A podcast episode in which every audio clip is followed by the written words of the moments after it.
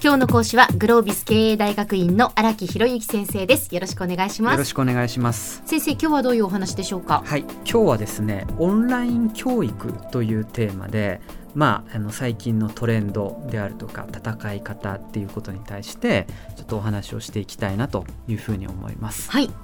で、えっと、私はですねオンライン MBA というのをグロービスの中で、ええー、昨年10月から立ち上げてやってきているんですけれども、まあ、それ以外にもオンラインのいろんな戦い方というのがあってユニークだなって思うものはあってですね、はい、で、えっと、今日はですねその中で3つほどキーワードをご用意して説明をしたいなというふうに思っております。はい、でその3つのキーワードというのが adaptive、gamification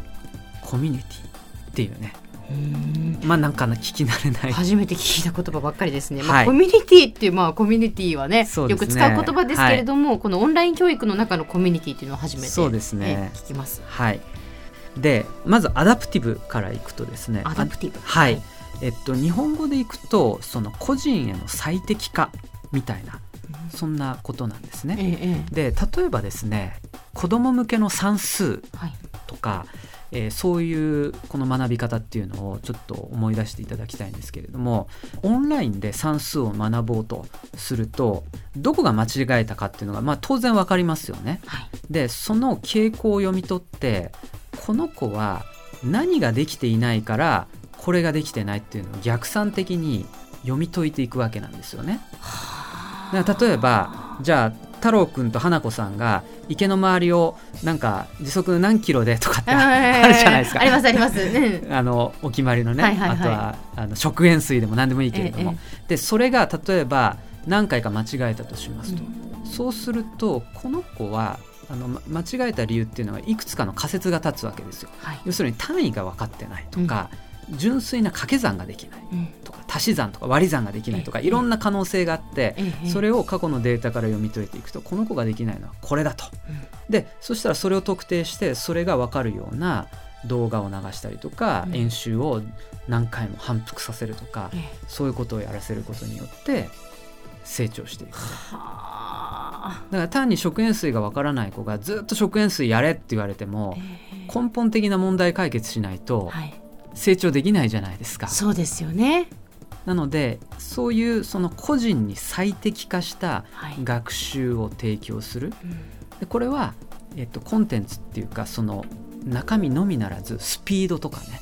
個人に合ったスピードで個人に合ったレベルの個人に合った中身を提供するみたいなそういうのがやっぱりあのオンライン学習だからこそできてきていると。これが一つ目の adaptive というキーワードになります。はい、で、えっと、もう一つがですね gamification という話なんですけれども、え gamification というのはゲームしながら学びましょうっていうような平たく言うと、楽しそうですね。楽しそうなんですよね。はい、誰かと競い合いながら、うん、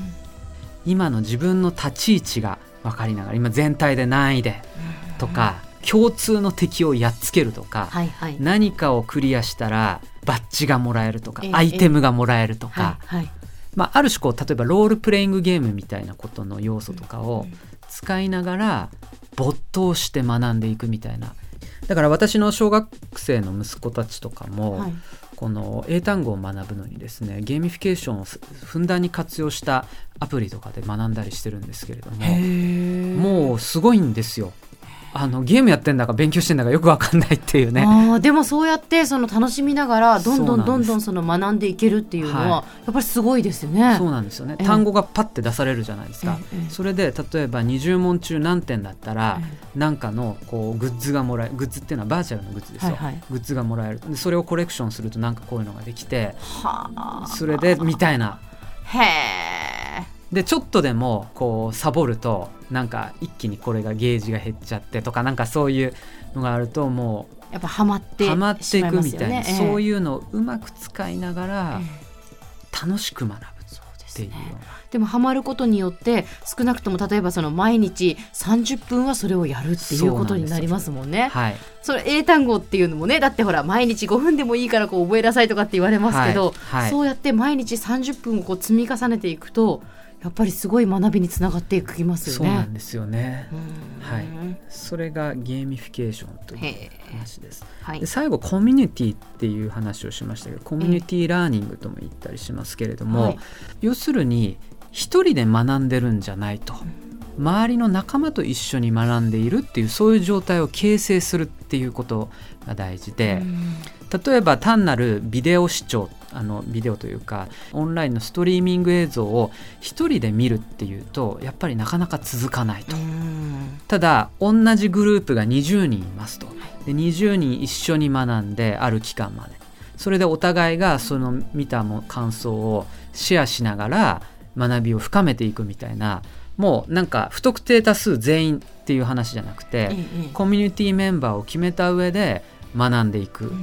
みたいなね、はい、そういうことであったりとか、うん、あのライブのねこうオンラインで視聴しながら見ている人からどんどんチャットが入って、うん、それに答えていきながら学んでいくだとか、はい、それも何かっていうと要するに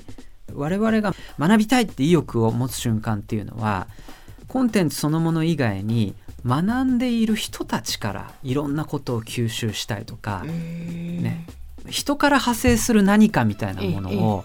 あが刺激になったりするんですよね。はい、だから、えっと、こういうことをしっかりと仕組みとして担保していくっていうのが一つのこうオンラインの学び方であるということなんですね。ええ、なので、えっと、アダプティブゲーミフィケーションコミュニティっていうのがそれぞれありますけれどもこれはまさに今進化の途上で、ええこれからですねもっともっとどんどん個人最適化した、ね、これはあの一つの AI と言いますけど人工知能みたいなものと組み合わさっていくとものすごい本当に個人にフィットしたフィードバックがなされてあなたのレベルだったらこれぐらいのことを学んだ方がいいですよみたいなそういうどんどん提案がなされてきてみたいな。そしてゲームみたいなのでこうどんどん学んでいってそれで仲間で学んでみたいなのがコンピューター上で行われるというのがこれからの一つの学びを読み解く上でのキーワードになってくるのかなと。はい。そんなお話をさせていただきました。今日の講師はグロービス経営大学院の荒木博之先生でした。どうもありがとうございました。ありがとうございました